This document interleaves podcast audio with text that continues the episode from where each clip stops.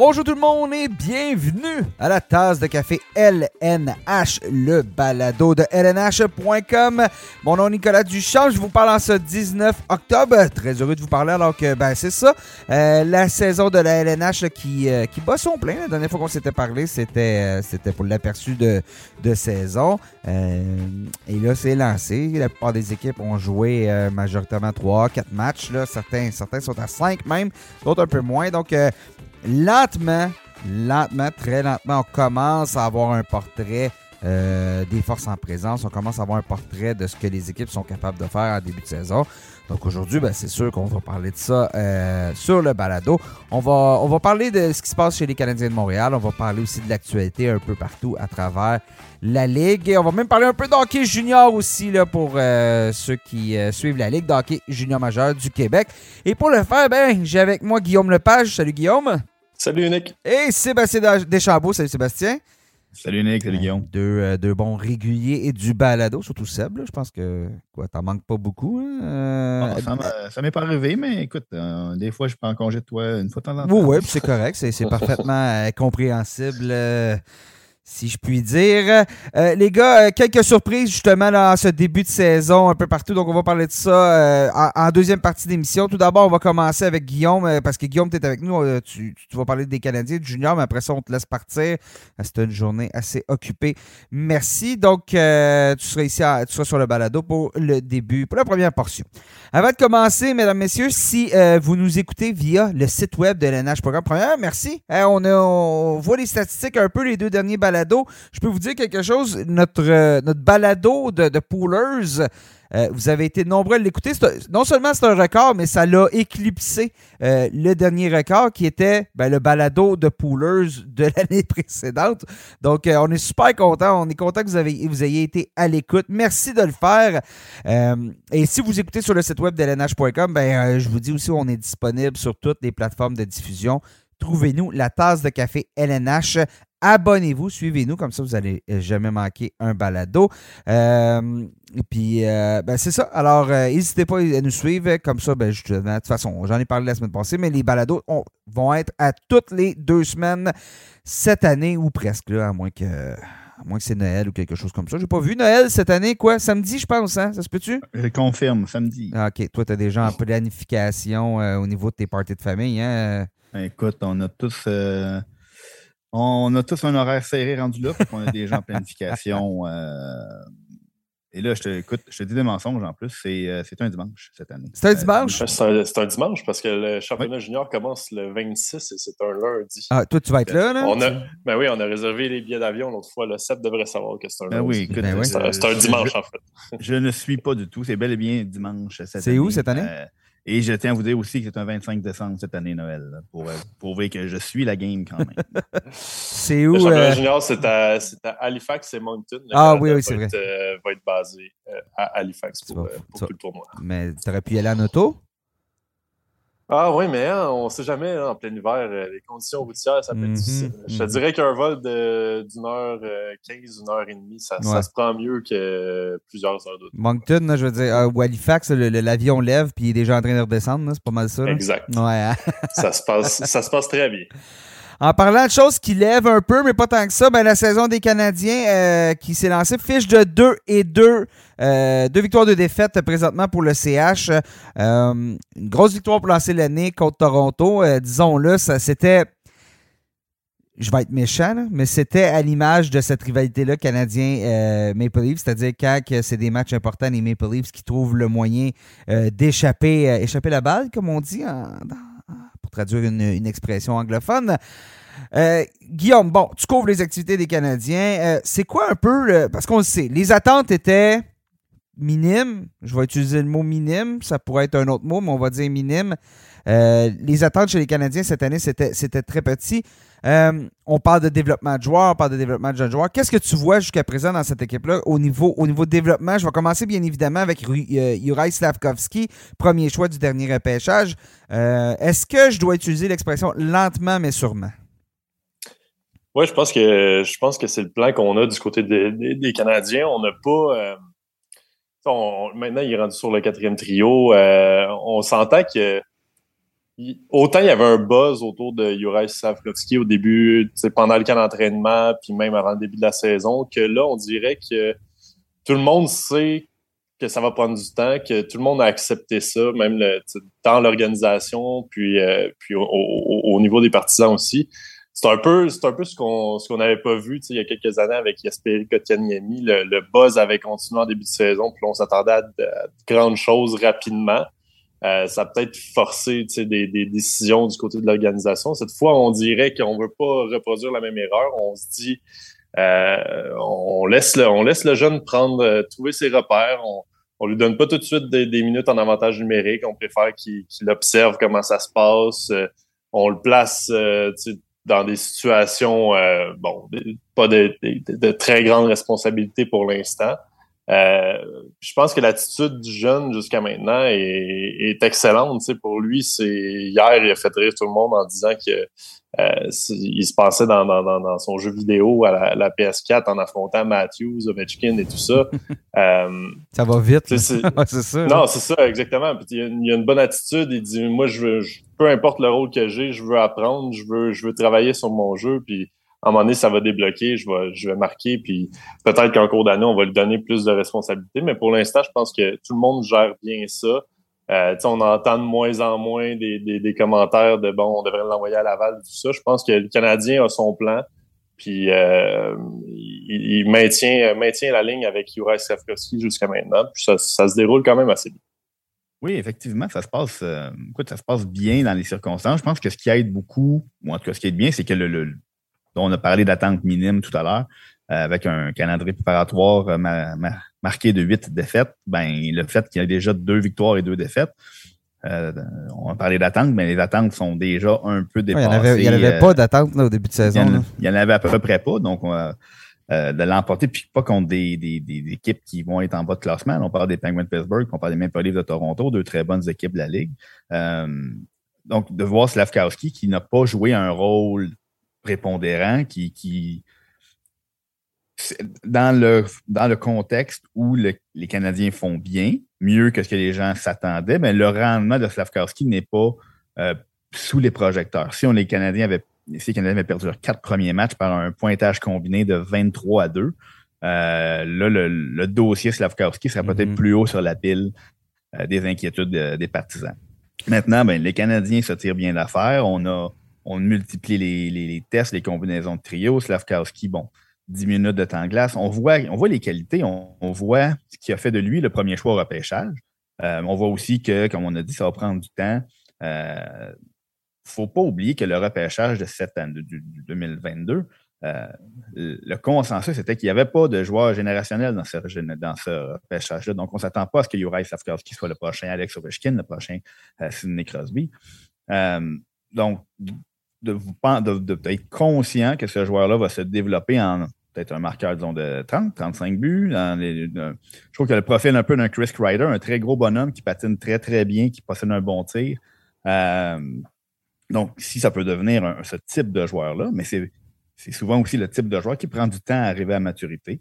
Donc, on lui laisse le temps, puis l'état-major va regarder est-ce que ça c'est bon pour son développement de jouer 10 minutes par match à Montréal en regardant comment les choses se passent ou d'aller jouer plus, souvent à Laval, euh, toucher plus souvent à la rondelle, avoir plus de responsabilités. Donc, je pense qu'on n'aura pas peur de prendre les décisions qui s'imposent pour le, meilleur développement possible de Slavkowski.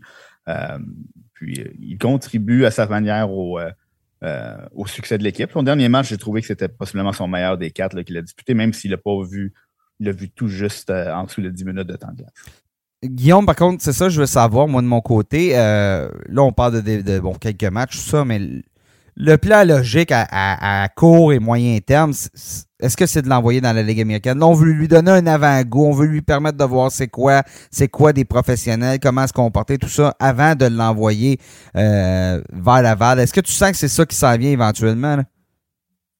Euh, c'est sûr que c'est une possibilité, mais c'est dur à dire. Est-ce qu'on est-ce qu'on laisse à Martin Saint-Louis le projet, entièrement le projet Slavkovski de, de développer? je sais que la, Ligue nationale, c'est pas une ligue de développement, mais dans une année comme celle que le Canadien s'apprête à vivre, il n'y a pas grand-chose à perdre. Puis pour l'instant, euh, on voit une équipe qui est combative, qui, qui dispute quand même des bons matchs, surtout à domicile. Euh, je pense que c'est un bel environnement quand même pour un jeune. On n'est pas dans une situation, en tout cas pour le moment, où euh, son, son recul de 2-3 ans, où le Canadien perd euh, des séquences de 8 défaites consécutives, puis qu'on sent que euh, la, fatigue des défaites s'accumule, qu'il y a des joueurs qui sont mécontents, tout ça. En ce moment, on n'est pas là du côté du Canadien. Fait que je pense qu'à Montréal, c'est un bel environnement. Ensuite de ça, ça va dépendre de, ce qu'ils veulent faire en termes de, minutes de jeu avec lui, mais je suis pas contre l'idée, euh, si l'environnement demeure ce qu'il est en ce moment, de laisser à Martin Saint-Louis le, le, le, le, plaisir de développer son, son premier gros prospect en, en Juraj Slavkovski. Puis je pense que euh, s'il si y a une amélioration dans son cas, ben, les minutes de jeu vont venir, puis les responsabilités vont, vont s'ajouter en cours de route. Je pense que la décision va être prise en partie par Juraj Slavkovski et son rendement. Euh, L'autre chose qu'il ne faut pas oublier dans tout ça, c'est quand même, on a parlé d'attente qui était minime, on a parlé d'une saison qui s'annonce peut-être plus difficile. Il ne faut pas oublier ce qu'on veut vendre aux partisans. Donc, les partisans euh, ont besoin de se raccrocher à, des belles histoires cette année. Puis Juraj Sofkarski, premier choix au total du dernier repêchage, euh, en est une. Euh, ouais, mais il ne faut pas que ça soit 100% dans la décision, mais il faut que ça va être pris en, en les, belles histoires seront l'an prochain, puis dans deux ans, puis dans trois ans. Parce que je veux dire, on, a été trop vite avec Alex Galchenyuk, on a été trop vite avec Yasperi Kotkanimi de toute évidence. Exact je pense que l'erreur qui avait été faite avec Kotkaniemi à l'époque, c'était justement de le placer dans la vitrine puis d'axer tout le marketing autour de ce joueur-là parce qu'on avait besoin d'espoir puis tout ça. Je pense pas qu'on doit prendre des décisions en fonction de, de vendre du rêve aux partisans, surtout que en ce moment, euh, je pense que Suzuki et Caulfield font un très bon travail euh, pour, pour exciter les partisans et pour leur donner espoir pour ce qui s'en vient. Fait que je pense qu'il faut vraiment éviter de, de, de, recommettre cette, cette erreur-là avec Juraj Slavkovski. Jusqu'à maintenant, c'est le fait qu'il a été rétrogradé, je le mets entre, entre guillemets, parce que Martin Saint-Louis dit qu'il y a quatre trios et non un quatrième trio, là, mm-hmm. mais euh, ça n'a pas causé une grande commotion. Je pense que c'est bien correct comme ça. On laisse le, club gérer selon, euh, selon le plan qui, est en tête. Et, comme Sébastien disait aussi, les, attentes étaient basses avant même, avant même qu'il soit repêché. Là, tout le monde avait dit que attendez-vous pas à ce qu'il y ait un joueur là-dedans qui perce la ligue puis euh, qui, qui, qui, qui, enfile 50 points cette année, ça devrait pas arriver. Donc, euh, Logan Cooley dans les, les, ligues mineures, il est présentement euh, Shane Wright a été retranché à Seattle, Nemec est dans la ligue américaine si je me trompe pas. Euh, c'est ça. Je pense qu'il y avait, il y avait quatre joueurs, je pense, de, de, l'édition 2022 oui, qui a passé la formation. Puis Simon Nemec n'a pas fait un seul match. Il a été rétrogradé avant même. Il, a il, a fait la, la formation des 23 joueurs.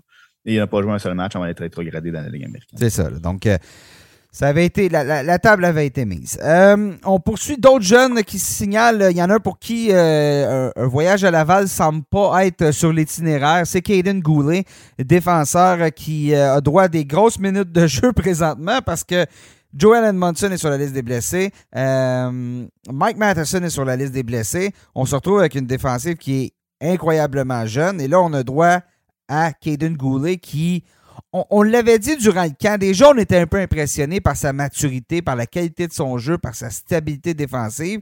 Et là on le place avec euh, David Savard qui, bon, qui, est en mode renaissance, là, David Savard. On lui demande de prendre des minutes comme il ne l'a pas pris depuis qu'il euh, qu'il était dans sa jeunesse euh, à, Columbus. Qu'est-ce que tu sens, Guillaume, présentement, au niveau du développement et au niveau de l'attitude de l'équipe face à Goulet? Euh, c'est quand même c'est quand même surprenant de voir un, jeune euh, arriver puis à son quatrième match en Ligue nationale contre euh, Crosby, avoir 24 minutes de temps de jeu comme ça, puis jouer en, avantage numérique. honnêtement, je suis, je suis quand même très surpris, même si on avait vu à la, la Coupe Memorial dans les séries de la, de la Ligue de l'Ouest que, que Goulet était semblait prêt pour la Ligue nationale, mais tu sais, on pour un défenseur, on dit toujours que c'est plus long, puis que c'est un, processus et tout ça. Puis le calme qu'il affiche sur la patinoire, euh, les, les, les, prestations qu'il offre, euh, le, rôle qu'il a jusqu'à maintenant, honnêtement, c'est une, je pense que c'est la plus belle surprise euh, depuis le début de la saison.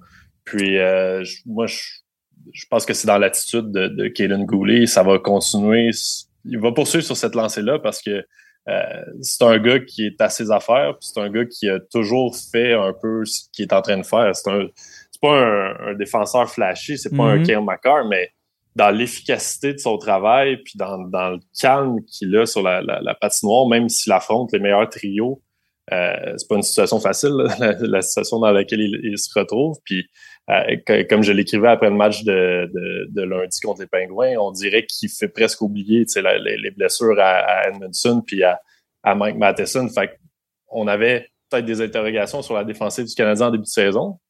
Là, pour l'instant, ça se passe relativement bien. Puis on peut se dire, on peut regarder un peu vers l'avenir puis se dire, ben, quand Matheson et Edmondson vont être là, ça risque d'être euh, quand même potable comme, euh, comme brigade défensive. C'est vraiment un, gros point positif.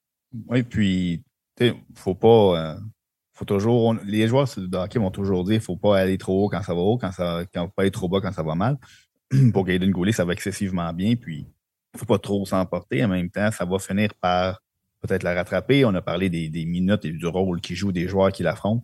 Euh, quand c'est un joueur qui, qui, qui va bénéficier à un certain moment de retomber peut-être dans la chaise qui lui appartient, quand les vétérans vont revenir au jeu, va peut-être euh, pouvoir reprendre son souffle quelque peu. C'est un joueur comme Joel Edmondson revient puis qui s'acquitte des tâches plus défensives, mais qui Kaden Goulet va pouvoir souffler un peu, euh, jouer 24-25 minutes, qu'on dessiné Crosby, Austin Matthews, Alex Ovechkin, il le fait bien maintenant sur une saison de 82 matchs, euh, faut, faut, faut le revoir. Hmm. Euh, mais comme Guillaume m'a dit, c'est vraiment impressionnant. Moi, c'est ma, je pense que pour, comme plusieurs, c'est ma, ma, révélation de la saison jusqu'ici.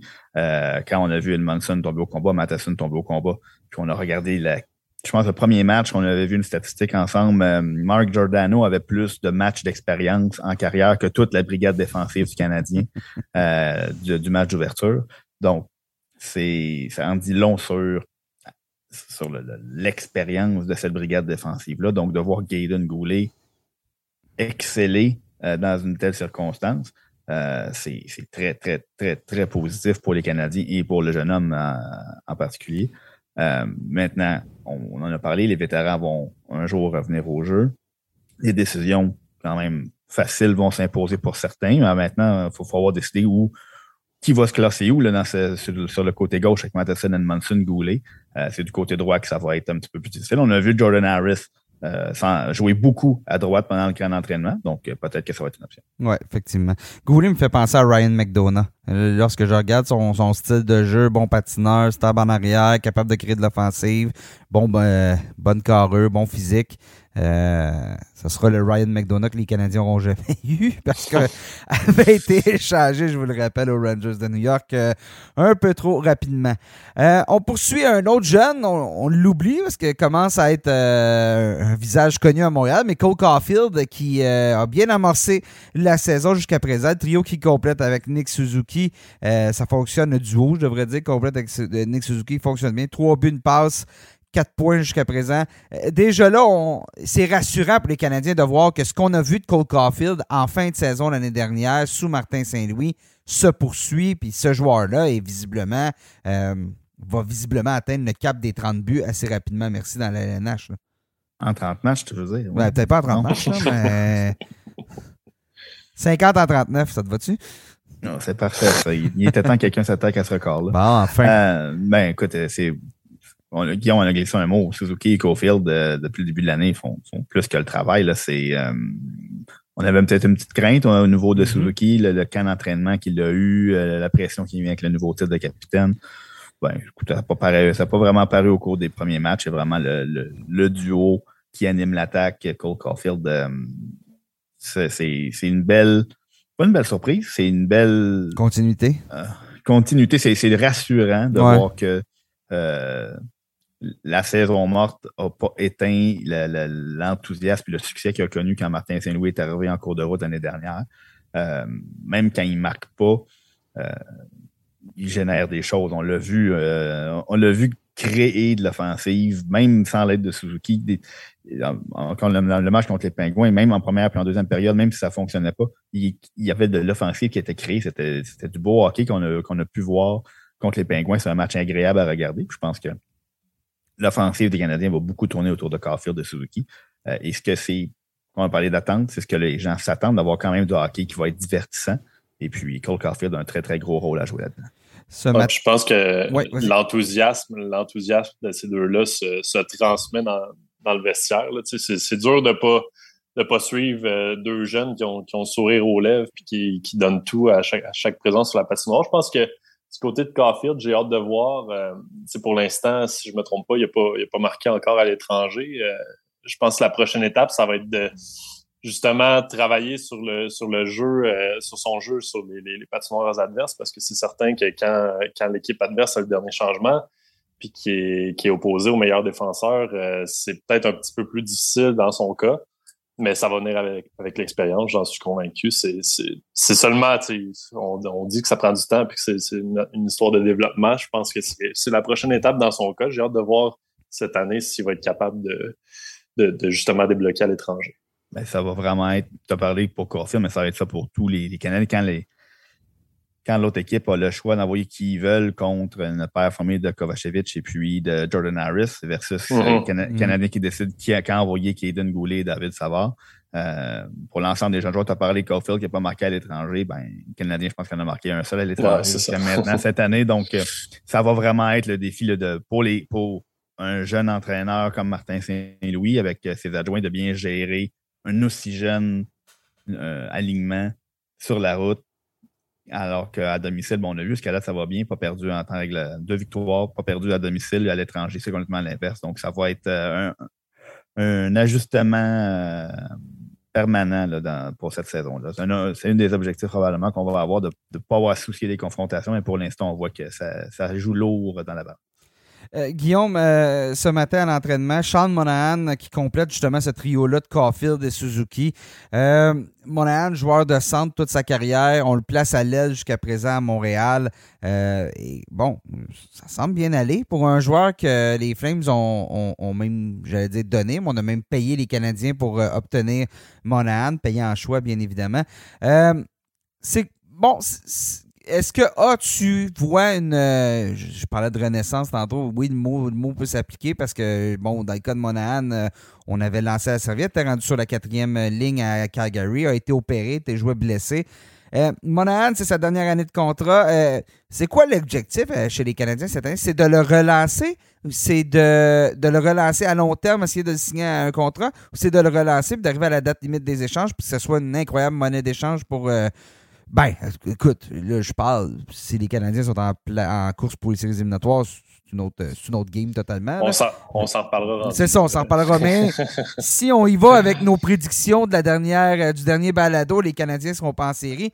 Monahan, présentement, justement, est-ce que c'est c'est quoi le. Bon, qu'est-ce que Martin Saint-Louis dit du jeu de Monahan présentement? Ben, tu sais, c'est. En tout cas, on, semble très satisfait du, côté des Canadiens de, de, son jeu jusqu'à maintenant. Moi, quand, on quand le Canadien a procédé à cette transaction-là, je, me disais, bon, il n'y a pas grand-chose à perdre à essayer de le relancer, puis peut-être éventuellement en faire un des membres de, de ce noyau-là. Euh, je doute qu'ils vont le relancer à un tel point que ça va devenir une incroyable monnaie d'échange. Non, mais, ouais, ça ne reviendra pas à ces statistiques de l'année précédente. Ben, pas l'année précédente, mais de ces grosses années avec les Flames. Mais, je trouve quand même que c'est un, un beau projet. si tu, si tu le, mets avec Caulfield et, Suzuki, je pense que ça peut donner de, très bons résultats. On l'a vu euh, dans des sur d'autres trios depuis le début de la saison qui avaient quand même bien fait. Euh, moi, je, je lance pas la serviette dans son cas. Je suis, euh, je suis quand même confiant que, que le Canadien peut réussir à, faire de, belles choses avec lui. Euh, ensuite de ça, le plan. Si, si ça va bien, moi je dis pourquoi pas, euh, pourquoi pas en, faire un membre des Canadiens puis poursuivre sur, sur, sur, la construction de cette équipe-là avec un Monahan qui, qui va peut-être atteindre peut-être, je sais pas, 50 points. Est-ce qu'on est-ce qu'on croit à ça? on peut mettre la barre, la barre à, 50, mais pour vrai, c'est un, joueur qui, euh, je dirais pas m'impressionne, mais euh, dont je suis quand même assez euh, satisfait depuis le début de la saison. Est-ce qu'on moi, je vais, moi, je vais l'employer le mot impressionné. Moi, il m'impressionne parce que moi, quand mm-hmm. tu as, dit, bon, un projet, moi, quand on l'a vu, quand je l'ai vu débarquer à Montréal, dans ma tête, c'était pour pour aller chercher de, l'argent sur la, liste des blessés à long terme. moi, je pensais vraiment que sa carrière était euh, grandement menacée. Puis euh, euh, d'avoir obtenu un premier choix pour aller chercher son contrat, je pensais vraiment que c'était parce que ça, on n'allait pas le revoir sur la glace. Puis non seulement il joue, et moi, c'est, on a parlé de Galen Goulet qui était ma révélation. Sean Monahan est celui lequel je suis le plus content de que je me suis trompé. moi, j'ai adoré le rôle qu'on lui a confié avec Kirby Dack. Euh, Kirby Dack, on sait, c'est euh, un joueur de centre euh, qui transporte bien la rondelle, un excellent passeur, mais qui éprouve énormément de difficultés sur les mises en jeu. Alors que Sean Monahan, lui, est le contraire un peu dans toutes les facettes qu'on vient de nommer, il est excellent sur les mises en jeu. ça lui permettait de prendre ces mises en échec, ces mises en jeu-là, euh, du côté faible à Kirby Dack pour lui donner une petite pause, une petite chance. Euh, puis après ça, quand on repartait en attaque, mais là, Kirby Dack pouvait s'acquitter du rôle d'un joueur de centre. Mais Sean Monahan, peu importe le trio sur lequel on l'a utilisé, la, rôle qu'on a utilisé, euh, on a vu sa patience sur le but euh, de Kirby Dack, justement, en avantage numérique contre les Pingouins. Une, très belle vision de jeu. Vraiment, si il prendre deux parties pour danser, vous avez parlé d'une association à long terme, ben, Sean Monahan va avoir mérité son autonomie complète. Est-ce que ça l'intéresse de demeurer dans un marché comme Montréal? Est-ce qu'il veut s'inscrire dans cette reconstruction? Est-ce qu'il va vouloir profiter de son autonomie? Euh, peu importe qui a advient, tout ce qu'il a tout ce qu'il va apporter aux Canadiens d'ici la date limite des transactions et à partir de la date limite des transactions, s'il y a un retour, ce sera du bonus. On a déjà eu un premier choix pour faire son acquisition. Euh, Kent Hughes, s'il obtient un joueur qui va s'inscrire dans son noyau à long terme, c'est un gros bonus. S'il obtient d'autres actifs en cours de route, c'est un autre beau bonus. Donc, euh, chapeau pour cette acquisition-là qui, jusqu'à date, euh, moi, dépasse toutes mes attentes. Euh, est-ce qu'on a expliqué, oui, justement, pourquoi on l'utilisait à l'aile plus qu'au centre? Sur abondance de richesse. Ouais. Non, mais je trouve ça intéressant parce qu'il joue, il joue, il joue à l'aile. gaucher joue à droite. C'est un gaucher, il joue à droite. Caulfield, qui est un droitier, joue à gauche. Est-ce qu'on voit chez Nick Suzuki, tellement des qualités de passeur qui se dit parce que Monahan a toujours bien marqué 34 euh, buts une saison dans la LNH. Est-ce qu'on voit tellement de talent de fabricant de jeu chez Suzuki pour se dire on va avoir un tireur côté opposé? Euh, d'un côté comme l'autre, on le sait, là, euh, Caulfield aime bien ça, s'installer au cercle puis la catapulter dans le haut du filet. Mais justement, est-ce qu'on voit un peu ce type de combinaison-là où on va avoir deux, options sur chaque côté pour un tir sur réception?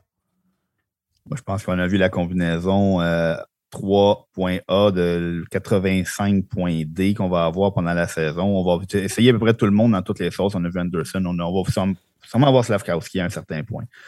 Euh, je pense que c'était autour de Sean Monahan, on a été impressionnés. Est-ce que c'est une question de mettre des tireurs? Ben, oui, on sait que, Sean, Nick Suzuki est, un habile passeur, mm-hmm. puis euh, n'importe qui qui est capable de, de, décocher de bons tirs va être avantagé de travailler avec lui. On n'arrête pas de vanter son intelligence sur la glace. Euh, avec le début de saison que Sean avait eu, je pense qu'on a voulu lui donner une chance, voir qu'est-ce qu'il va, allait pouvoir faire de cette, occasion-là, mais je m'attends à ce qu'on multiplie les, combinaisons euh, en cours de route. Trois matchs à venir à domicile pour les Canadiens. Ça commence demain, jeudi, contre euh, les Coyotes, suivi des Stars samedi et le Wild mardi prochain. Après ça, c'est une séquence de quatre matchs sur la route. Euh, Guillaume, présentement, si justement les Canadiens veulent nous faire mentir puis lancer leur saison du très bon pied, les trois prochains matchs sont importants pour créer un rythme et aller chercher des points qui vont, vont peut-être faire la différence plus tard avant de partir justement sur la route. Puis faire face à ce que vous l'avez dit, à ce défi-là qui, est de, s'habituer à jouer contre les meilleurs joueurs adverses, les meilleurs trios, euh, contre des bonnes équipes. Puis je pense que jusqu'à maintenant, ce qu'on voit au Centre Bell, pour vrai, en termes d'ambiance, puis en termes de, partisans qui sont derrière leur équipe, ça fait. Je pense qu'on peut remonter peut-être à la finale aux séries où, le Canadien a atteint la finale euh, où il y avait 10 000 personnes dans les estrades, là, mais honnêtement, on, sent que les, gens sont derrière leur équipe malgré qu'on sait que les, attentes sont assez basses. Puis je pense que, les, joueurs veulent en profiter justement pour faire euh, du Centre Bell une forteresse, essayer d'aller euh, grappiller tous les, petits points qu'on peut avoir dans cette saison-là. Je pense que euh, les, matchs à domicile vont, être, vont être très utiles pour ça parce que justement, si on est capable d'offrir un bon spectacle puis qu'on sent que les partisans sont derrière, ben ça va être bénéfique pour euh, pour tout le monde. Puis comme tu l'as dit, ben si on je sais pas, moi hypothétiquement, si on signe deux victoires sur les trois prochains matchs avant de partir sur la route, euh, ça, peut être très positif pour cette équipe-là qui va arriver à la fin du mois d'octobre, peut-être avec une fiche positive, euh, plus de victoires que de défaites. Euh, moi, je vois ça d'un bon oeil, cette, série de, matchs-là. Puis j'espère que c'est dans une saison qui s'annonce plus difficile, j'espère qu'on va continuer à avoir des, beaux spectacles comme ça au Centre Bell, puis à avoir une, belle ambiance au moins euh, dans ce processus de reconstruction-là. Guillaume, je passe euh, du, coq à l'âne, mais bon, les Coyotes sont en ville jeudi. Euh, ils ont repêché au dehors du dernier repêchage le défenseur Maverick Lamoureux, gros bonhomme des voltigeurs de Drummondville. ils l'ont pris en première ronde, fin de première ronde. Euh, tu as écrit un texte, tu as parlé avec Maverick récemment. Euh, tu as écrit un texte qui est sur le lnh.com sur sa réalité de sa début de saison parce qu'il ne joue pas. Hein, il est blessé, a été opéré. Parlons un peu de ça parce que tu as dit, tu as titré que les Coyotes voulaient en faire un monstre. Euh, ce, qui est, ce qui est intéressant. Parle-nous un peu de, de, ton. pas rassurant pour ses adversaires. Non, parce qu'il est gros, il est gros, euh, il, est fort, il est gros. C'est lui Pour l'instant, il, est plus grand que gros. Ouais. Mais ça s'en vient. J'espère. Euh, il, est, à, il, il est à 6 pieds 7. Je pense qu'à son repêchage, il est à 197 livres. Puis là, il me je l'ai croisé au centre Marcel Dionne, euh, puis je me suis assis avec lui, puis il me disait. Toi, euh, t'es resté. ben, j'allais dire, toi, t'es resté debout, lui, s'est assis, mais non, parce que t'es quand même. Euh, ben, c'est rare qu'un espoir est plus grand que moi. Ouais. dans ce cas-ci, je le, je le regarde. je le regarde. Pour ceux qui nous écoutent, Guillaume fait 6 pieds 5. Là, ouais, c'est ça. 6 pieds 4. 6 pieds 4. il y a quand même une bonne coche avec, avec Maverick, mais euh, non, c'est ça, il me disait que depuis, euh, depuis son opération, au départ, bon, euh, il avait perdu un peu de poids parce que, je sais pas, les contre-coups de l'opération, il mangeait moins et tout ça.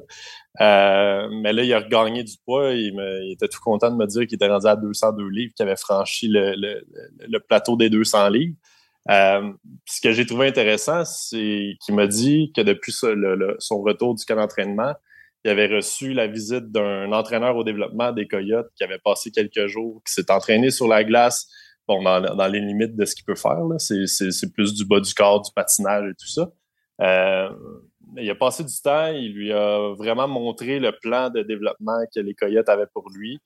Euh, ensuite de ça, la semaine d'après, ben, c'est un entraîneur de power skating qui était à Drummondville euh, pour, pour, pour travailler avec lui, un entraîneur des Coyotes aussi.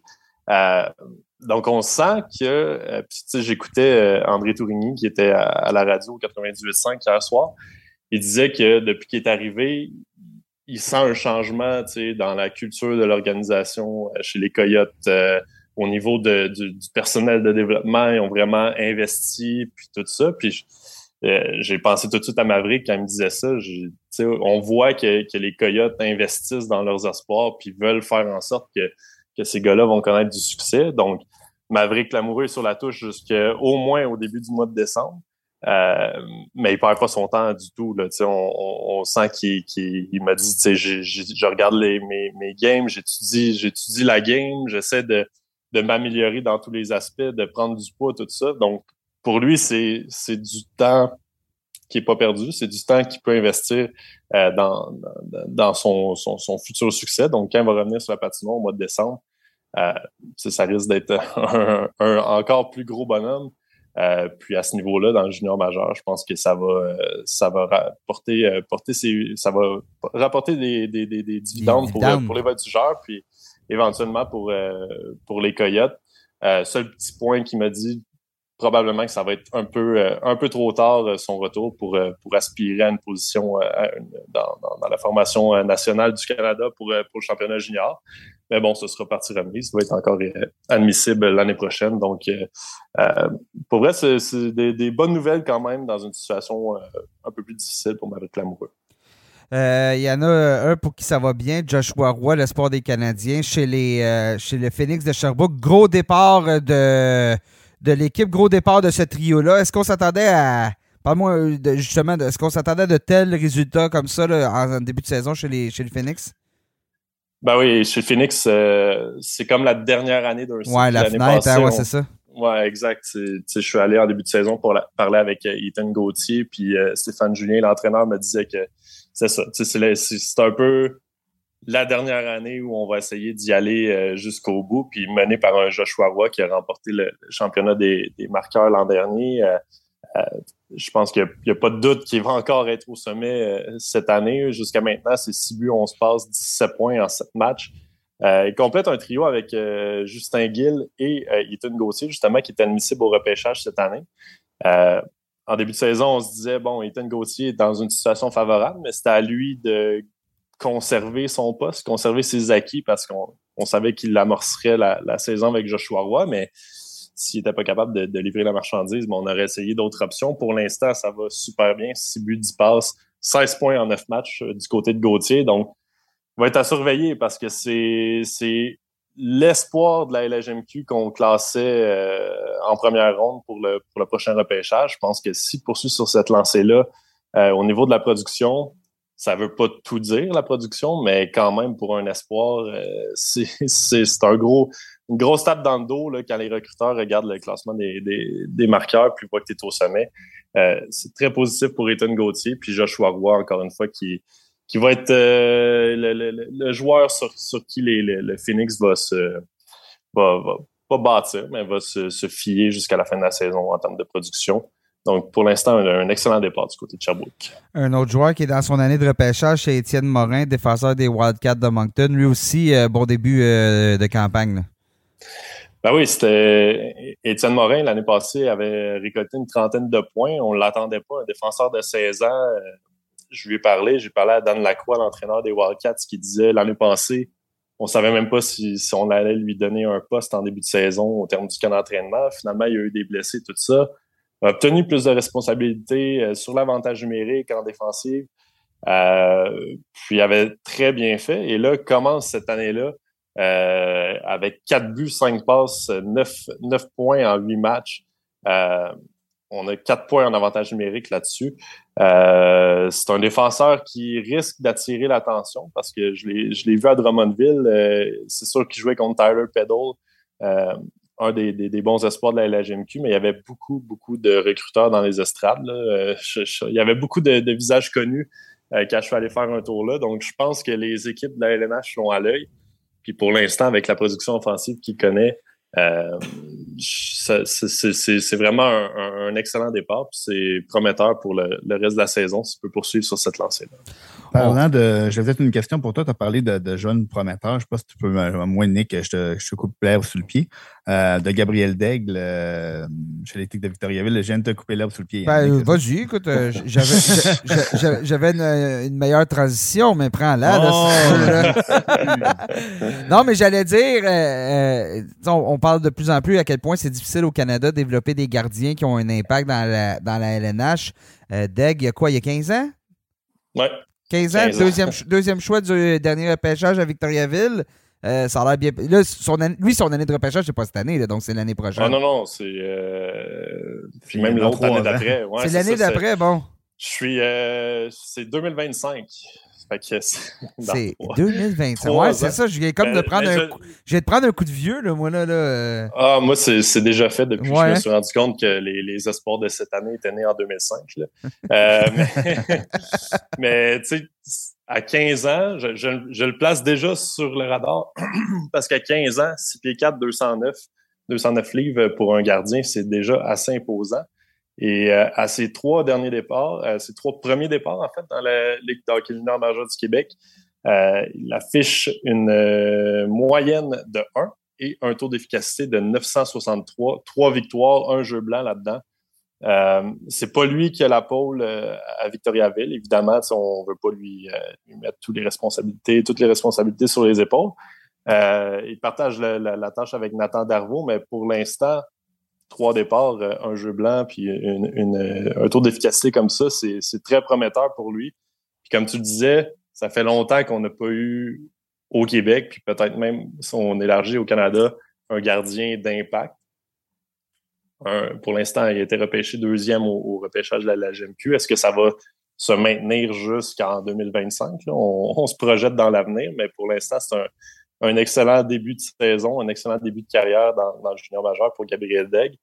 Puis euh, c'est ça. On, va le garder à l'œil. C'est dans longtemps, mais je pense que ça vaut la peine de, jeter un œil sur lui puis de voir même si en cours de saison, est-ce qu'il ce va obtenir éventuellement le, le poste de numéro un? Est-ce qu'on va lui confier plus de responsabilités? Je pense que c'est un dossier assez intéressant à suivre. Puis euh, d'ici quelques années, ben, on, va pouvoir, euh, on va pouvoir lire des textes sur lui euh, sur, sur, notre site probablement. 6 pieds 4 à 15 ans, ça veut dire qu'il va probablement atteindre le 6 pieds 6. Je sais pas, toi, à 15 ans, t'avais l'air de quoi, là, mais... Ouais, je, ben, je, je te confirme que je faisais pas 209 livres parce que je...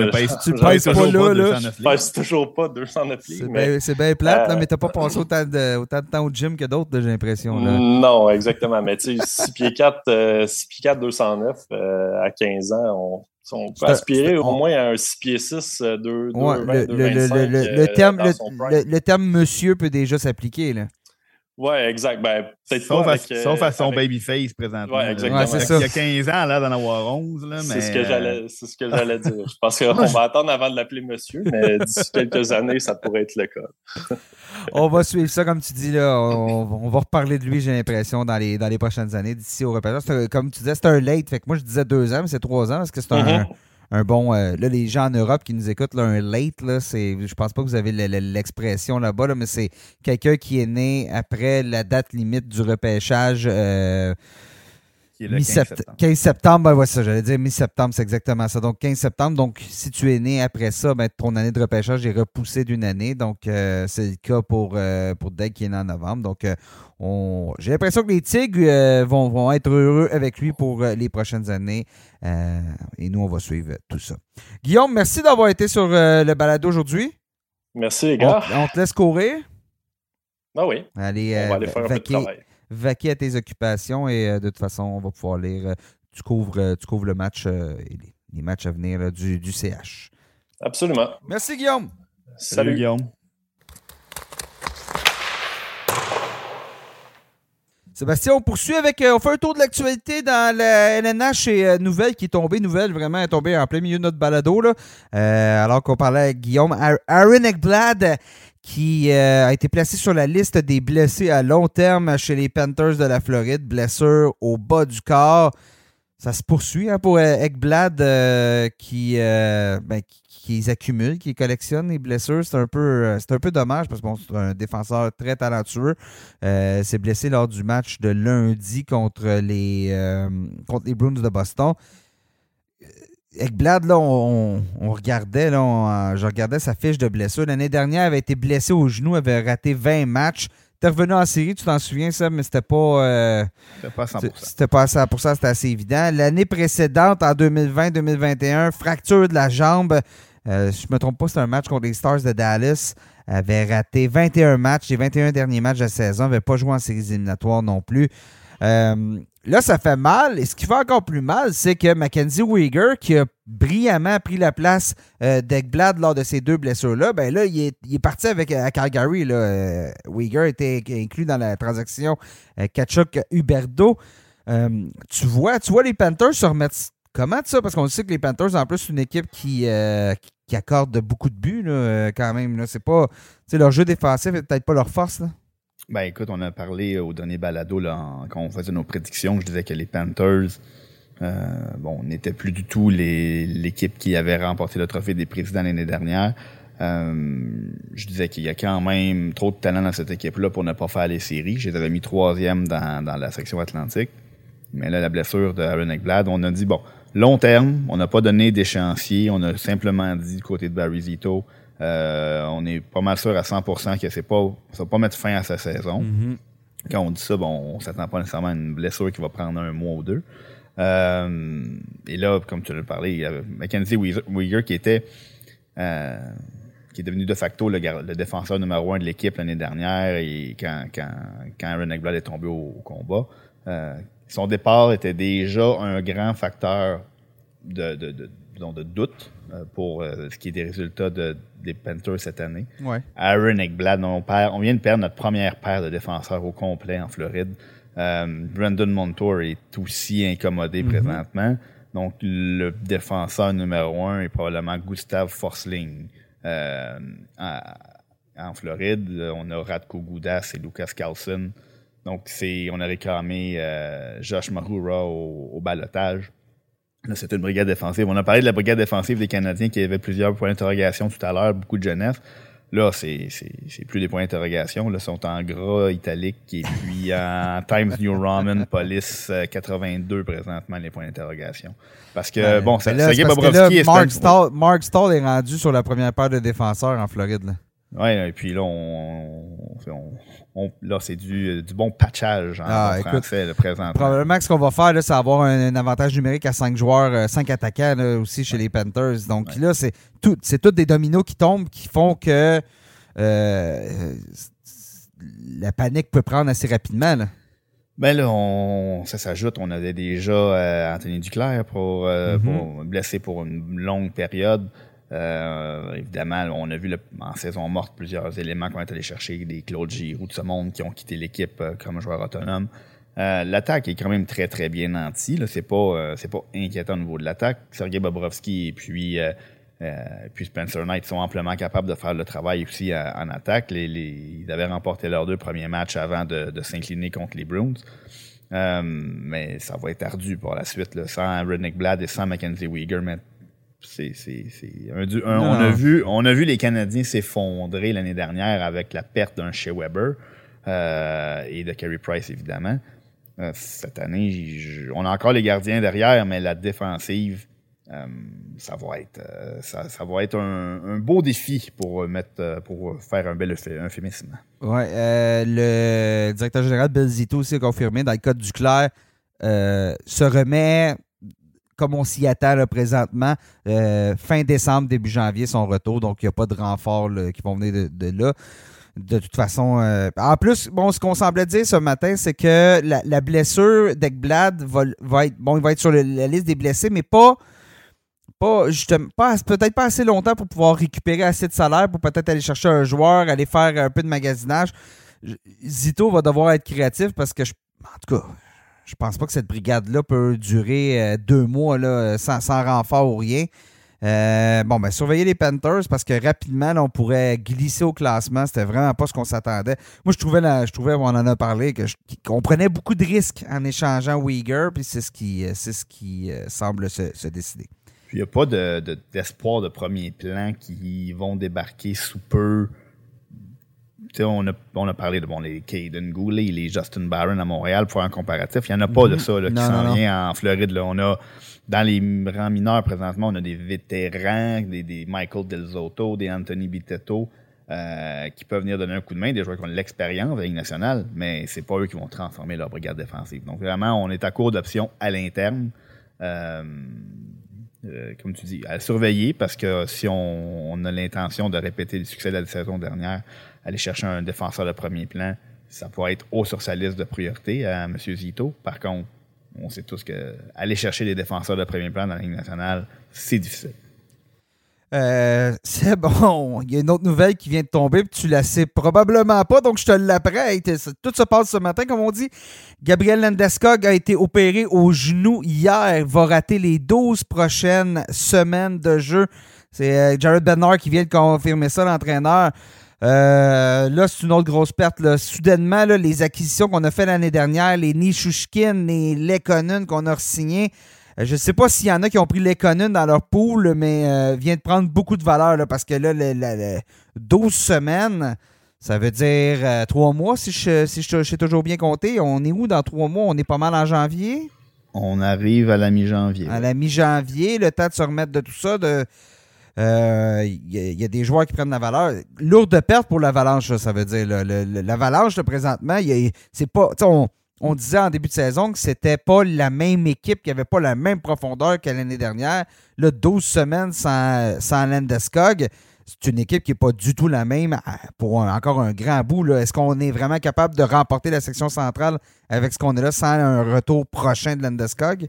Ben moi, j'avais même pas mis euh, l'Avalanche euh, championne de, la, de, la ah. centrale. C'est ça, euh, Donc, ça me conforte Vente-toi. Vente-toi. Oui, il faut. J'avais aussi, aussi prédit Dallas très loin en série il y a trois ans. Euh, mais, son, premier de la section Dallas, c'était bien parti en tout cas. mais pour ce qui est de l'avalanche, bon, on, savait que Landeskog allait manquer le début de la saison. On savait que Nazem Kadri n'allait pas être de retour. Donc, c'était plein de petits. Euh, D'inquiétude. On disait des points d'interrogation. Hein? C'était ce qu'on employait. On était passé d'un point d'interrogation à un autre devant le filet avec Darcy Kemper qui avait quand même affiché des statistiques intéressantes au cours de sa carrière. Et là, on a, fait la, transition vers Georgiev et Franzouz. Et là, par contre, on s'est dit ça peut ça peut faire euh, la job en bon français pendant un certain temps jusqu'au retour de Landeskog. Mais là le retour de Landeskog s'étire s'étire donc oui le premier trio va continuer de fonctionner. Tu as parlé de Lekonen qui qui a découvert son son, son euh, flair offensif. son, potentiel offensif euh, depuis qu'il est arrivé au Colorado deux buts deux passes cette année quatre points en trois matchs Michushkin, ça va encore mieux. Quatre buts, deux passes, six points lors des trois premières rencontres de, de l'Avalanche.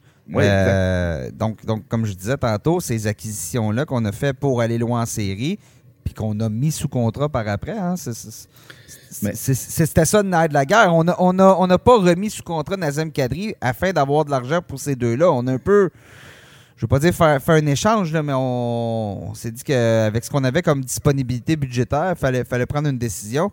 Ça va avoir été de garder ces deux joueurs-là. Oui, mais là, il ne faut pas que le, le jeu de puissance de l'avalanche cesse de produire parce que là, présentement, il va à 50% Les quatre points de Lekonen sont en avantage mm. numérique. Euh, Rantanen avait 5 points, à moi, si je ne m'abuse, aux dernières nouvelles, en avantage numérique. Il menait la ligue euh, à, ce chapitre. Tu as raison. Donc, donc euh, c'est bien beau dire que ça va bien le trio de McKinnon, euh, Lekonen, Rantanen mais jusqu'à maintenant, ils ont produit à, en jeu de puissance, pas à force égale. Donc, on sait que ça va, ça va débloquer de ce côté-là. Euh, par contre, la profondeur qui a été mise à mal par cette, euh, la réalité du plafond salarial euh, vient, vient de rattraper un petit peu l'avalanche. quand on a beaucoup d'argent qui est consenti à des joueurs de premier plan, euh, il faut que ces joueurs de premier plan livrent la marchandise. Pour livrer la marchandise, il faut être sur la patinoire. Et le présentement, Gabriel Landeskog, qui est un des très gros salariés de l'équipe, euh, ne peut pas faire la différence. Et comme on a investi énormément d'argent dans nos trois, quatre joueurs de premier plan en attaque, bien, ça veut dire qu'il reste beaucoup moins d'argent pour, pour le reste de la formation. Euh, le deuxième trio composé de Valérie Nichushkin et puis Alex Newhook. Il euh, va falloir que ça, que ça apporte une très grande contribution assez rapidement. Une bonne pression sur Newhook là, qui, euh, qui, est quoi, qui est à sa deuxième saison complète, si je ne me trompe pas. Là. Et bon, jusqu'à présent, pas de points cette saison. Donc oui, il va peut-être falloir qu'il se mette en marche. Ça va peut-être aussi forcer euh, ben, je dis Joe Sakic, techniquement, c'est plus lui, le directeur général, c'est euh, Chris McFarlane, à bouger parce qu'on disait on a toute une brigade défensive, mais justement, peut-être que s'affaiblir un petit peu en défensive pour aller rehausser l'attaque, ça pourrait être une bonne décision. On verra aussi au niveau salarial ce qu'on va pouvoir faire avec euh, le fait que, Landeskog est sur la liste des blessés à long terme. Mais bon, un casse-tête qui se dessine chez l'Avalanche. On poursuit, euh, Seb. Hier, les, euh, Gary Bettman, le commissaire de la Ligue, s'est adressé aux, médias bon, après une rencontre des gouverneurs. Et euh, ce qui se jasait a été confirmé, c'est-à-dire qu'il y a des bonnes chances que les, la dette que les joueurs ont envers les propriétaires au niveau du plafond salarial lorsque les revenus ont chuté drastiquement en raison bon, de, la, COVID, de la pandémie, elle est sur le point d'être euh, remboursée. Donc, j'explique ça très brièvement, mais à l'époque, lorsque les revenus ont chuté, les joueurs ont. Il y a eu des discussions, puisqu'on a ce qui a été décidé, c'est de maintenir virtuellement, euh, artificiellement, le, plafond salarial afin que les salaires des joueurs ne soient pas affectés, afin, que euh, les équipes ne se retrouvent pas dans des difficultés où il aurait fallu peut-être racheter des joueurs, donner des contrats au minimum du salaire à des joueurs qui valaient beaucoup plus ça. Donc, on a trouvé une solution qui qui allait à tout le monde. Je vais, utiliser le terme comme ça, en sachant que les joueurs éventuellement allaient devoir rembourser ce qu'ils devaient euh, aux équipes euh, pour euh, compenser le fait que ça a été maintenu artificiellement. Et là, cette dette-là pourrait être. Il y a des bonnes chances que la dette soit, soit remboursée cette année. Ce qui fait que le plafond salarial pourrait augmenter. Les chiffres qui ont été avancés hier, c'est de 4 à 5 millions de dollars, tout dépendant des revenus, parce qu'on sait les, les revenus de la Ligue sont en hausse. Les, deux nouveaux contrats de télé, visiblement, ça a été très, très payant pour, la Ligue euh, au, niveau, au niveau visibilité, au niveau euh, revenu, parce que, les, justement, comme je dis, les revenus sont en hausse, donc on se sépare ça 50-50 au niveau des joueurs, euh, des équipes. Donc, si on réussit à rembourser la dette pour cette année, le plafond salarial qui augmenterait de 4 à 5 millions, si on n'y parvient pas, ça va seulement être d'un million. Euh, le plafond salarial qui augmente de 4 à 5 millions, euh, c'est majeur pour, des, pour la majorité des équipes. Tout le monde est un peu à côté présentement. Ça va mener à des décisions à une période des, de joueurs autonomes qui devraient être assez fertiles, merci. ça explique aussi peut-être, Sébastien, pourquoi les, les, équipes qui voient venir le coup, il n'y a personne qui, qui, est dans la brume par rapport à ce qui se dessine. C'est peut-être pour ça tous les contrats de 8 ans qu'on voit récemment, là, les, les, Nick Suzuki, les Brady Ketchuk, euh, Mathias Samuelson qui a signé pour 8 ans euh, du côté de, Buffalo euh, cette semaine, ou la semaine passée, la semaine passée à vrai dire. Ça explique peut-être ça aussi parce que là, présentement, ce qui se passe, c'est qu'on signe un contrat au, au ratio de salaire actuel en se disant si le plafond monte de 5 millions, de, puis pour les prochaines années, 5, 6, 7, euh, un Nick Suzuki, ben, je vais l'avoir à rabais pour au moins pendant six ans.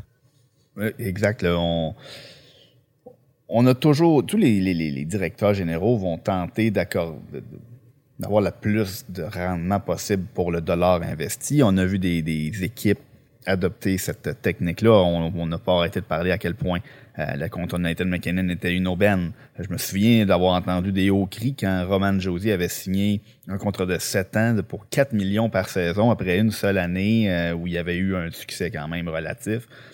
Euh, dans le fond, on accorde une certaine sécurité à un joueur qui semble... C'est un pari, c'est ça. Exact, c'est un pari. Et, en souhaitant et en se croisant les doigts qu'il n'y a pas d'autres pandémies qui viennent réduire ah, les revenus en cours de route. Amène-moi pas là. Amène-moi pas là. Je veux même pas y penser le, plafond, le plafond salarial augmente d'année en année de façon euh, constante depuis, depuis le, les renouvellements, depuis son implantation, en fait, depuis qu'on a adopté la convention collective que le, un plafond euh, salarial. Donc, on accorde des contrats à long terme. Le, contrat à long terme, c'est gagnant-gagnant dans le sens où un joueur a une, sécurité, l'équipe a une, cost certainty, mm-hmm. les coûts sont, sont plus... Euh, sont, sont, plus dispersés sont, sont, certains, en fait. On sait combien on va avoir à payer. c'est plus, plus une, variable inconnue. Donc, euh, de voir des, contrats comme ça à long terme, on prend le pari que le montant, le dans le fond, c'est le pourcentage de ce salaire-là qui, de, ma, de ma masse salariale que je vais donner à ce joueur-là va diminuer au fil du temps. Et puis, un montant qu'on trouve peut-être excessif en début de contrat va avoir l'air tout à fait raisonnable dans 5, 6, 7. Dans le cas de, Mathias Samuelson, on en a beaucoup parlé, 7 ans, 30 millions pour un joueur qui n'a pas marqué un seul but dans la Ligue nationale. Euh, je vais le prendre, ce salaire-là. Moi non plus, j'ai jamais marqué dans la Ligue nationale. Euh, tu vois, tu te qualifies. Euh, mais bon, c'est, on fait le, un, défenseur qui évolue dans, sur les deux premières paires dans la Ligue nationale. ça touche ça environ. C'est, au moins 3 millions, 4 millions. Un bon défenseur de top 4.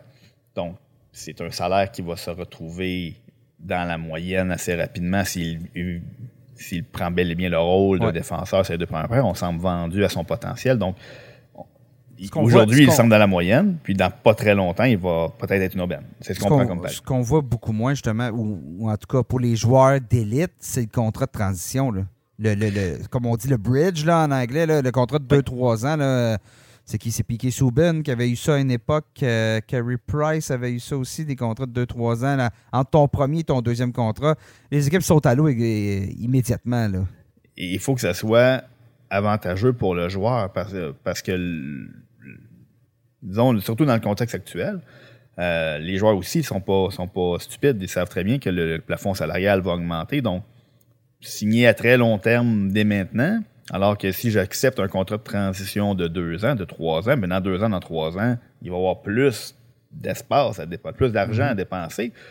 Euh, donc, pour convaincre les joueurs vedettes d'accepter des contrats de huit ans dès maintenant, ben, il faut surpayer dès maintenant pour que le joueur n'ait pas l'impression de, se faire avoir dans cinq ans, dans six ans, dans sept ans. Donc, il y a beaucoup de gens qui sourcillent quand ils voient les montants de ces salaires-là. Bon, c'est Nick Suzuki, par exemple, euh, dans un contrat de huit ans, qui était au avoisinait les 8 millions, ben,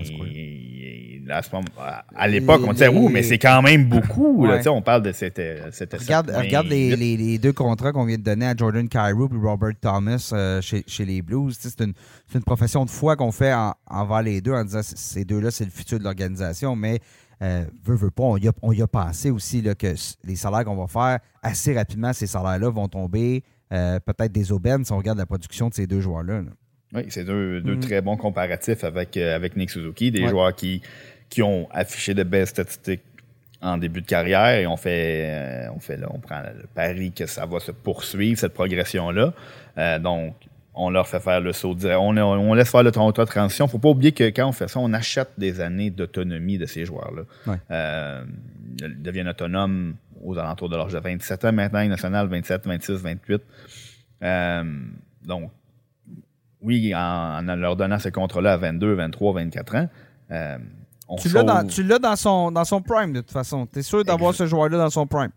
Exactement. Mais le joueur, lui, euh, plutôt, s'il accepte deux contrats de transition et il se retrouve à, passer à la banque par la suite, à passer un, va prendre un contrat de 8 ans à l'âge de 27, de 28 ans, ben c'est sûr que là, lui, le montant, ils savent que le montant qu'ils vont pouvoir signer va être beaucoup plus élevé à ce moment-là. Donc, mais on aura gagné moins pendant les trois, quatre années précédentes. Donc, on s'est trouvé l'équilibre.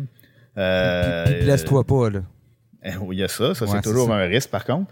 Mais euh, c'est ça. Il y a une sécurité pour le joueur. il y a le, l'équipe investit dans ces joueurs-là, dans ces choix de repêchage-là, dans le, développement de ces joueurs-là. Il, crée, il y a un sentiment d'appartenance. Donc, de pouvoir compter sur ces joueurs-là euh, à long terme, comme tu l'as dit, dans les meilleures années de leur carrière, les, meilleures années des joueurs de hockey. Là, on, avant, on disait que c'était arrivé à la trentaine qui était dans leur, dans leur pic. Maintenant, ben, on, est dans la mi-vingtaine, puis on est pas mal dans leurs meilleures années. c'est ça. Euh, c'est des, euh, c'est une ligue de jeunes maintenant, donc de, on va, on a beaucoup, on, pendant longtemps, on a payé pour services rendus. Maintenant, ben, on paye pour les services qui seront rendus et on se croise le doigt qu'ils vont bel et bien livrer la marchandise. Ouais. Euh, en parlant de, livrer ou de ne pas livrer la marchandise, euh, Seb, euh, vois-tu, j'y vais avec une transition là, de, grande qualité.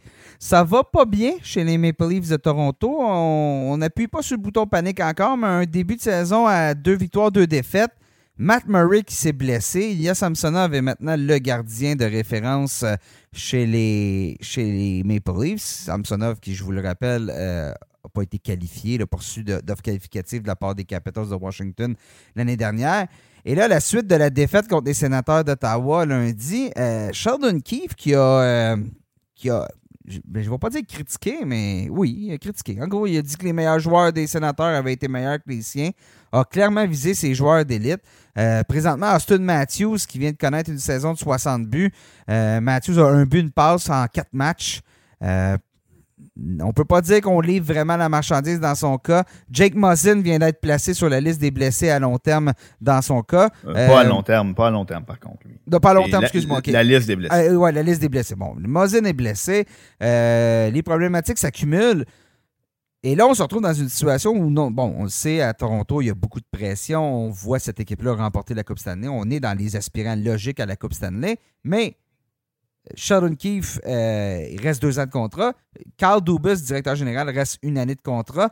Euh, si ce mauvais début de saison-là se poursuit, est-ce qu'on pourrait se retrouver dans une situation où on va, en sachant que, ben, comme les Canadiens l'an passé, les Canadiens, on le sait, Marc Bergevin était à sa dernière année de contrat et on a fait un changement majeur lorsque ça ne marchait pas en début de saison, en sachant que la situation ne pouvait pas perdurer. Tu ne peux pas avoir un directeur général et demander à ce directeur général-là de préparer la prochaine saison s'il n'a pas de contrat pour la suite des choses.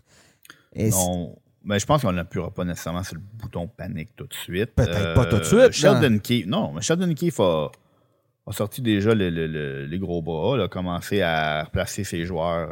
Euh, ultimement, on a Carl Dubus a, a, bâti une équipe, Sheldon Keefe la dirige. Euh, maintenant, il y a les joueurs qui doivent prendre une certaine responsabilité. Jouer contre les, Coyotes de l'Arizona à domicile et, afficher le, type de fort pour lui, c'était inacceptable. Euh, Moi, j'ai dit, sénateur d'Ottawa, excusez, c'était contre les Coyotes euh, lundi. Mes excuses. Oui, exact. Donc, c'est le, une belle déclaration en disant la différence entre nos deux équipes, c'est que nous, on a des joueurs d'élite, mais nos joueurs d'élite n'ont vraiment pas joué contre des joueurs d'élite. Donc, message passé directement à ses joueurs vedettes. Tu as parlé d'Austin Matthews, qui 21 tirs, mais seulement un but. On sait que ça va débloquer dans son cas. Par contre, il y, a, il y a des points d'interrogation devant le filet, des points d'interrogation à la ligne bleue. Euh, la blessure à Matt Murray, la blessure à Jake Mazen, c'est pas des, bonnes nouvelles. Donc, il faut voir que l'attaque prenne les bouchées doubles. Euh, moi, je persiste à croire que les Maple Leafs vont, avoir une très bonne saison. Par contre, on veut que ça commence rapidement. On veut que l'équipe prenne euh, au sérieux cette saison-là. même si on sait que peu importe comment ils vont performer en saison régulière, euh, ça ne va pas peser fort dans la balance. tout ce qui va compter, c'est comment cette équipe-là va, agir en séries éliminatoires. Reste que la, la, voie est ouverte pour eux dans la section atlantique avec justement ce qu'on vient de parler chez les Panthers, la, la perte d'Aaron Ekblad. Le Lightning, début de saison un peu plus coussi coussa, c'est peut-être une équipe un peu plus faible que dans les dernières années. La façon que ça se dessine présentement, le sommet de la section atlantique devrait appartenir aux Maple Leafs. On verra bien. Comme je dis, je pense pas qu'on va appuyer sur le bouton panique tout de suite, mais je pense pas que la situation, euh, comme à Montréal, comme ça, et, l'année dernière, est, tenable à long terme. Puis bien évidemment, euh, s'il y, a un ménage qui se fait, si on décide de changer, ben ça risque d'être tout l'état-major parce que, euh, comme je disais, Dubas est directeur général dernière saison et Sheldon Keefe, c'est son entraîneur, tu l'as dit. Donc, on verra bien, mais on n'en est pas là, bien évidemment. La situation de, de, le, vent a le temps de changer du côté de Toronto. Les Canucks, euh, là aussi, le vent, le vent pousse pas du bon. Le vent pousse du bon en début de match. Puis après ça, change de côté, puis on l'a dans, dans le visage parce que les Canucks viennent de perdre quatre fois l'avance euh, depuis le début de la saison. Donc, on prend l'avance dans un match et ensuite on la perd et on, subit la défaite. C'est une première dans l'histoire de la LNH. Mais, mais pas, pas que prendre les devants. On prend les devants par Oh, plus d'un but, par deux buts et plus, et on perd le match. Euh, notre euh, notre légendaire collègue Robert Laflamme disait hier que le, à la blague que le plan de match serait peut-être de laisser l'autre équipe ben, euh, prendre les devants en première période. Assume, assume. Puis, ah, parce que là, c'est quelque chose. Puis c'est très frustrant. On a vu JT Miller exprimer sa frustration publiquement. je m'attendais pas du tout à ça. Une équipe dirigée par Boris Boudreau je m'attendais vraiment pas à ce que on, assiste à ce type euh, de performance-là avec un Thatcher Demko devant le filet. On a eu un petit peu de. On a besoin de renfort en défensive. Tyler Myers est revenu au jeu, mais donc la brigade défensive, là, euh, peut-être le talon, le tendon d'Achille de cette, euh, d'Achille de cette équipe-là. mais c'est, c'est une séquence qui peut malheureusement laisser des traces pour le reste de la saison au classement, parce que c'est des points qu'on échappe mais aussi psychologiquement, parce que là, les joueurs vont devenir de plus en plus frustrés? Euh, puis, euh, c'est, on, veut, on veut stopper l'hémorragie euh, très rapidement. Là. On commence la saison avec cinq matchs à l'étranger chez les Canucks. Il en reste un. C'est euh, demain contre, ben, contre le Wild du Minnesota, pour qui ça va vraiment pas, mieux en plus. Donc, il y, a au moins une des deux équipes qui va devoir gagner ce match-là. Euh, je parle du Wild, justement, Marc-André Fleury. Difficile début de saison.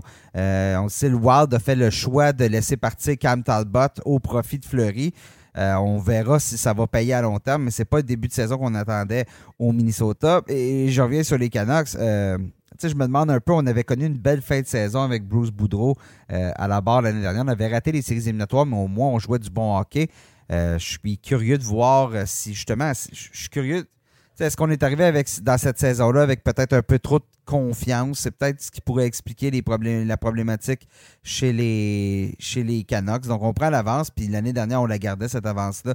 Faudra voir. Mais au moins, au moins, s'il y a du positif, on va en trouver du positif. Elias Peterson, 3 buts, 3 passes, 6 points à ses quatre premiers matchs. Donc, euh, l'année dernière, ça a été très difficile pour Peterson. Là, au moins, ben, au moins, il semble être sur, sur la bonne voie.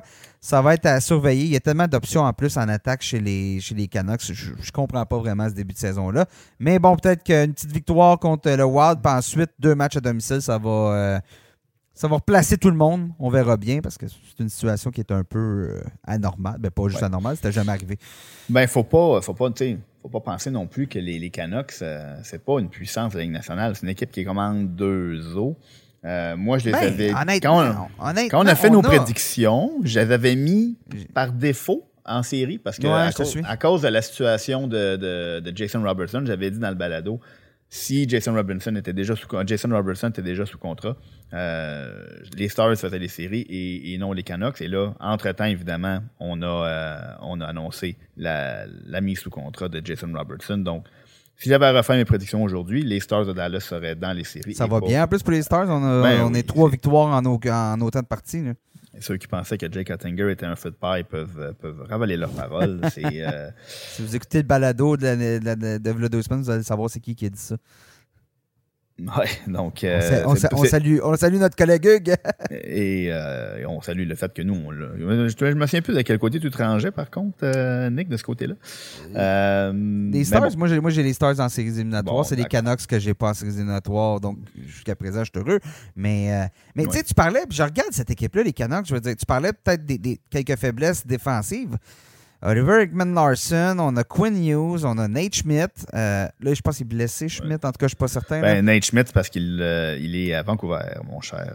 Euh, à, Winnipeg, désolé, Nate Schmidt. Oui, oui, ben oui, on l'avait. Oui, oui, oui, c'est vrai, on l'a donné contre. Oui, oui, mes excuses. Contre un ben, mais tu sais, il y a plusieurs belles. Tu sais, on a, il y a Mikhaïev qui a manqué le début de la saison. Il vient de, il a manqué quelques matchs. Il vient de revenir au jeu en même temps que Tyler Myers. Des joueurs comme Andrei Kuzmenko. Belle, euh, belle mm. acquisition euh, cet été comme joueur autonome. Donc, c'est intriguant. Il y a, il y a, de, il y a des ben, t'as, une, une, ligue de centre qui est, ma foi, une des bonnes de la ligue. Miller, Peterson, Boervat. Tout à fait. Puis c'est pas, on en a parlé beaucoup, la, la fameuse section Pacifique. Euh, c'est une section qui est tout à fait prenable. C'est pas la section la plus, la plus forte.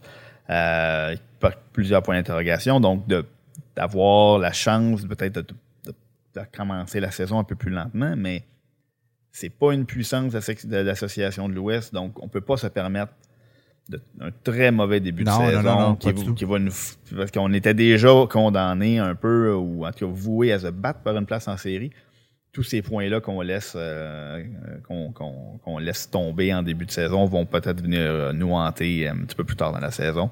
Donc, il euh, faut vraiment que l'hémorragie stoppe rapidement. Surtout que si ça se poursuit du côté de Vegas avec Logan Thompson, le gardien, fait du très beau travail. C'était vraiment le gros point d'interrogation dans toute la section Pacifique. Puis moi, ce que j'avais dit, c'est si Logan Thompson fait le boulot. Vegas et Calgary peuvent se battre pour le sommet. Les Oilers, ça a parti un peu lentement. je m'attends à ce que ça se replace.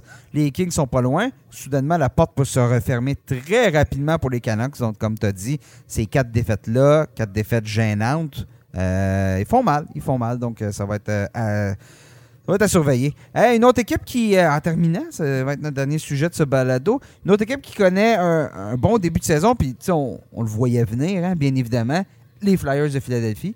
On avait tous prédit, on euh, avait tous prédit ça avec euh, leurs nombreux, leur nombreux blessés, nouvel entraîneur, euh, pas de chimie, rien du tout. John Tortorella qui est arrivé puis qui a dit qu'à son arrivée, moi, ben, en gros, en gros, ce qu'il a dit, c'est qu'il n'y avait rien de bon qui se passait dans le passé au niveau de l'organisation, au niveau de, la culture organisationnelle de l'équipe. a été assez direct. disons que Tortorella n'avait pas beaucoup de bonnes choses à dire sur l'ancienne direction ça semble, en tout cas, il est tôt. On va pas trop euh, prendre l'avance, mais trois victoires en autant de sorties pour les Flyers. Euh, c'est une équipe, c'est drôle parce que c'est une équipe qu'on disait l'année dernière et l'année d'avant. Si tout, si tout peut tomber en place, cette équipe-là, elle peut aller très loin parce qu'il y a des joueurs talentueux. Et Travis Connectney, Kevin, Kevin Hayes jouait pas beaucoup. Il y avait des espoirs. Euh, Morgan Frost qui pouvait pousser. Il y avait Ivan Provorov qui avait connu des bonnes saisons, mais Carter Hart, qu'on voyait comme un des gardiens très prometteurs de la LNH, euh, rien qui se passait. Puis là, soudainement, lentement, mais l'effet, on, va, on va le dire, c'est un effet John Tortorella. Mais habituellement, l'effet John Tortorella. Ça fait deux ans. Ben, en fait, c'est, il n'est jamais arrivé dans sa première saison complète avec une équipe, il n'a jamais participé aux séries. Euh, il y a eu différents scénarios. Une équipe qui était, qui était en, pleine progression quand il est arrivé avec le Lightning. Donc, il a fini par mener l'équipe euh, au championnat de la Coupe Stanley. Euh, mais à chaque fois qu'il est, arrivé en quelque part, que ce soit les Canucks, que ce soit les Rangers, que ce soit les Blue Jackets, la première année complète qu'il a passée derrière le banc, n'a jamais participé aux séries. Et là, il arrive avec une, formation qui étaient décimés. On, Sean Couturier, Ryan Ellis, Rasmus Ristolainen, Cam Atkinson, ça c'est tous des joueurs qui n'ont pas joué encore cette saison. Euh, On regardait la formation, puis bon, c'est, on regardait les trous à gauche, à droite, puis on, se posait énormément de questions. Puis euh, John Tortorella, bon, ses méthodes, énormément de joueurs qui ont adoré travailler pour lui, euh, jouer pour lui, d'autres qui, sont plus vocaux, peut-être, mais qui, ont eu un petit peu plus de difficultés avec son vraiment, style. Ça, ça passe ou ça casse. Hein? Il n'y a, pas de milieu avec John Tortorella. Oui, mais pour la grande majorité des joueurs, pour un certain temps, ils adorent jouer pour John Tortorella. Euh, ça semble être le cas présentement chez les Flyers parce que, bon, c'est difficilement explicable. Faut, faut, euh, faut, ralentir là, avant de commencer à parler de surprise. C'est la surprise du début de saison, mais avant de dire que ça sera la surprise de la saison, on a déjà vu les, les Sabres de Buffalo amorcer la saison avec des, des, des, séquences de 10 ben, victoires. Chaque, ouais, c'est ça, je dire, chaque année, les Sabres, il y a une séquence de entre 7 et 10 victoires et on rate les séries éliminatoires. C'est ça. Donc, il faut, faut, faire attention avant de, de penser que ça va se poursuivre. Par contre, bon, c'est une belle histoire, euh, mm. une équipe, bon, qui, on a parlé d'attente avec les Canadiens de Montréal tout à l'heure, ben, les attentes envers les Flyers étaient encore plus basses possiblement que celles envers les Canadiens avec euh, la situation des blessés et puis tout ça. Donc, euh, c'est, on va leur souhaiter que ça continue. Il y a beaucoup de, choses qui peuvent se mettre à mal aller. On a parlé de, Carter Hart, présentement étincelant, pourcentage d'erreur en haut de 940, moyenne de but alloué de 2. Donc, pour le moment, ça va bien. Le style de John Tortorella a toujours été bon pour les gardiens. Euh, donc, parce que ça va se poursuivre, la section euh, métropolitaine, ça, regorge de puissance de la Ligue nationale. Donc, les Flyers, tant mieux pour eux, tant mieux pour les partisans, parce que c'est le fun d'être un partisan de sport présentement à Philadelphie, euh, autant dans la NFL que dans la, la, Ligue nationale. Aucune défaite. On a une équipe qui a subi une seule défaite en série dans les ligues majeures de baseball, maintenant en finale de division. Euh, on va le souhaiter bonne chance aux 76ers de Philadelphie, mais pour l'instant, à Philadelphie, tout va bien côté sportif. Donc, on leur souhaite que ça continue. Par contre, euh, je, conserve mes attentes excessivement modérées envers les Flyers cette saison. Oui, effectivement, on, va, on, va, se garder. Écoute, si on ne cède pas à la panique à Toronto, on ne va pas céder à l'optimisme euh, du côté de Philadelphie trop rapidement. Exactement. Et là, euh, honnêtement, c'est une grosse journée, mais on vient d'apprendre que Connor Brown aussi a été placé à long terme, la liste des blessés euh, à long terme chez les Capitals. Donc, euh, une autre blessure. Bon, ben écoutez, suivez ça, hein, suivez, visitez le lnh.com. Je pense qu'on va avoir un peu de détails pour à peu près tout le monde qu'on a nommé sur durant, durant, le balado. Donc, des mises à jour de chaque blessure, avec tout le reste de ce qu'on retrouve au niveau chronique, au niveau suivi quotidien des, activités dans la LNH. Sébastien, merci d'avoir été là aujourd'hui. merci à toi, Nicolas. Euh, Guillaume euh, Lepage, merci à lui aussi d'avoir été là plus tôt dans ce balado. Chers éditeurs, merci d'avoir été à l'écoute. Et on se reparle très bientôt.